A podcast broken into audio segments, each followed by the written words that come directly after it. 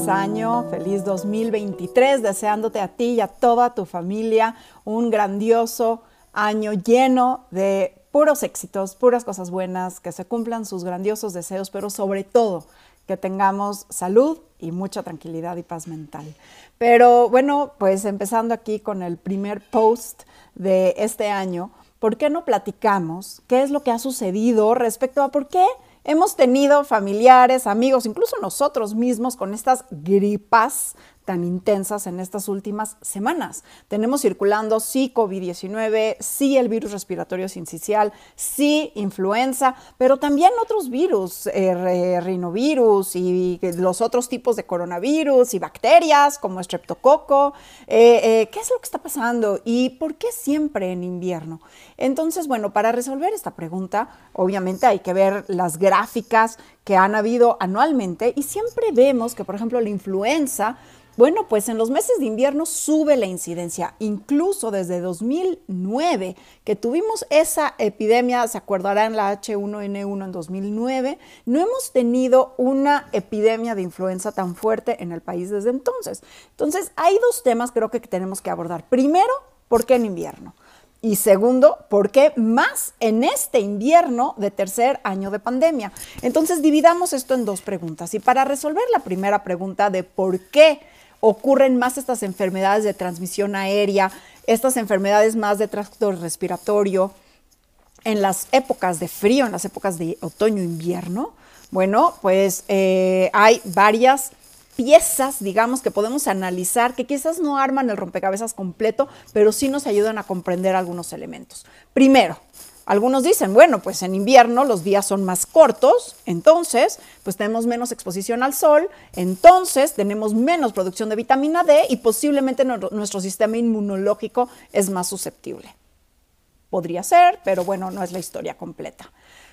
Otra pieza de rompecabezas. Bueno, durante invierno la humedad, la humedad del ambiente es más o menos como de 40% aproximadamente. Es menor que en verano. En verano hay mucha humedad y esta humedad hace que las partículas que se suspenden en el aire con aerosoles, con estos virus flotando que posiblemente nos pueden infectar, esta humedad, tanta agua en el ambiente, hace que se disuelva las capas de alrededor del virus, haciendo que se inactiven. Mientras que ahora, en invierno, esta humedad de 40% es perfecta para prácticamente mantener activo a los virus que están flotando en el aire, como se propagan, ya sabemos, COVID-19, la influenza, virus respiratorio sincicial por aerosoles, se mantienen activos más tiempo y eso hace que nuestra probabilidad de contagio sea mayor. Entonces la humedad tiene que ver y algunos dicen, bueno, deberíamos de humidificar el ambiente.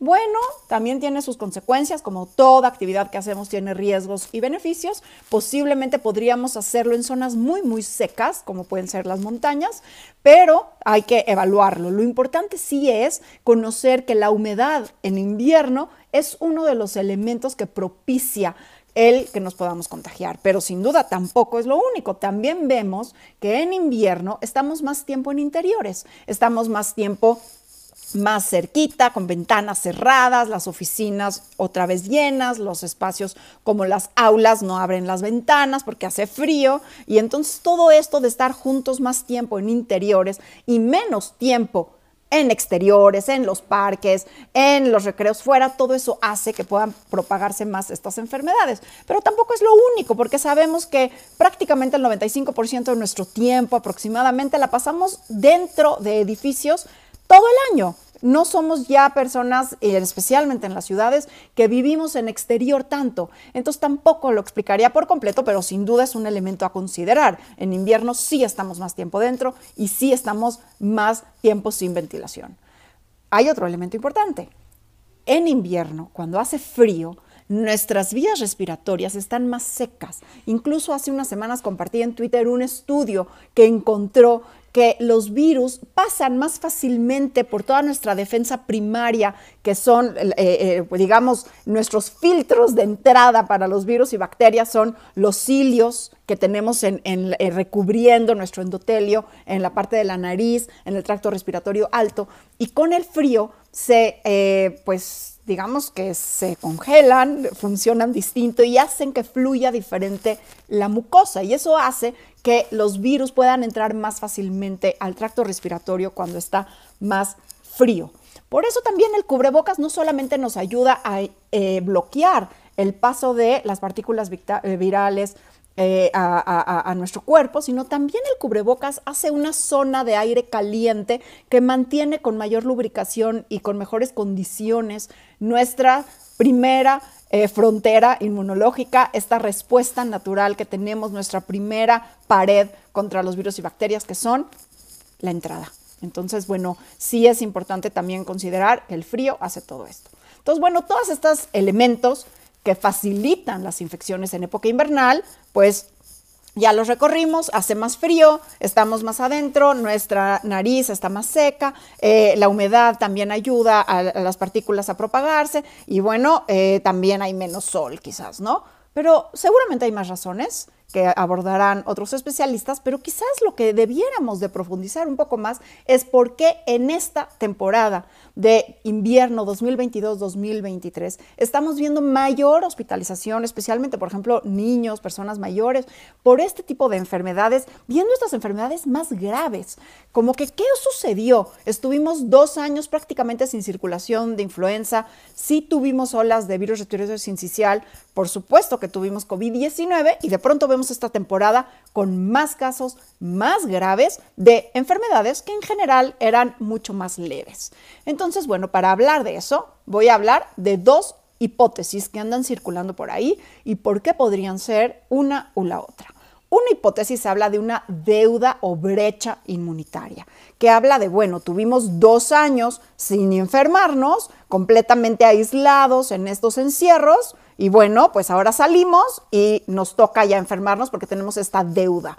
Y bueno, esto no coincide con la explicación de muchos expertos, porque a pesar que tiene algunos argumentos muy válidos, minimiza por un lado la importancia de lo que sí hicimos bien, que fue cuidarnos mientras las vacunas no estaban, mientras no teníamos tratamientos, mientras entendíamos COVID-19 y fueron extraordinarias las medidas no medicamentosas para precisamente eso.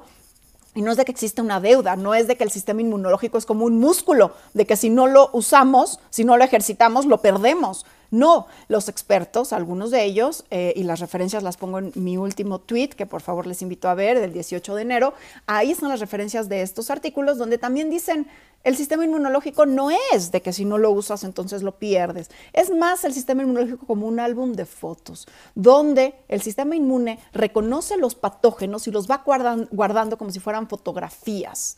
Y quizás lo que estamos viendo es más bien la hipótesis del robo inmunitario. ¿Qué es esto del robo inmunitario? De que ya tuvimos COVID-19 y sabemos, como algunos inmunólogos nos han prevenido, que es haber tenido COVID-19 mermó nuestro sistema inmunológico, merma la respuesta de la célula T, la respuesta celular, y todo esto entonces hace que tengamos un cierto robo inmunitario, como si las fotografías que teníamos en nuestro álbum las está COVID-19 haciéndole unos orificios y entonces al sistema inmunológico le cuesta trabajo reconocer de nuevo estos patógenos y nos está dando con mayor eh, severidad. Entonces, bueno, les dejo ahí las dos hipótesis. Lo más importante de todo esto es saber que sigue siendo importante hoy cuidar, cuidarnos. Y desgraciadamente muchos ya no están con cubrebocas pensando en que debemos de enfermarnos como para eh, cobrar la deuda. Y pues no, cualquier enfermedad, por supuesto que puede tener consecuencias. Si es COVID, podríamos tenerlo en COVID, pero no es lo único. Ninguna enfermedad es benéfica. Todas las enfermedades pueden tener consecuencias y lo más importante es evitarlas. Así que síguete cuidando. Estamos en el pico de la sexta ola por COVID-19 en México y vale la pena echar ojo de no ser alguno de los casos de la otra mitad faltante de esta curva. Acuérdense que en la bajada también tenemos casos positivos y ahorita tenemos la mayor actividad de COVID-19 en México, además de todo lo demás que anda en circulación. Vacúnate, usa tu cubrebocas y ventila muy bien. Y ya casi se me olvidaba, pero eso sí, los tres pilares de la salud, comer bien, descansar bien y hacer ejercicio. Así que ya lo sabes y comparte este mensaje. Yo soy Carol Perelman. Muchas gracias.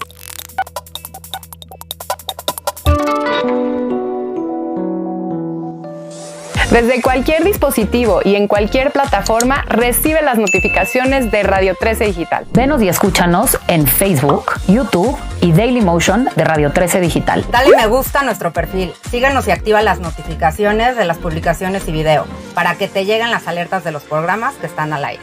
Escucha nuestro podcast en Spotify, Amazon Music, Apple Music y Deezer. Síguenos en YouTube. Búscanos como Radio 13 Digital.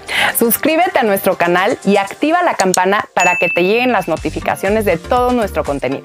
Visita nuestra página web www.radio13.mx. Radio 13 Digital, programación consciente.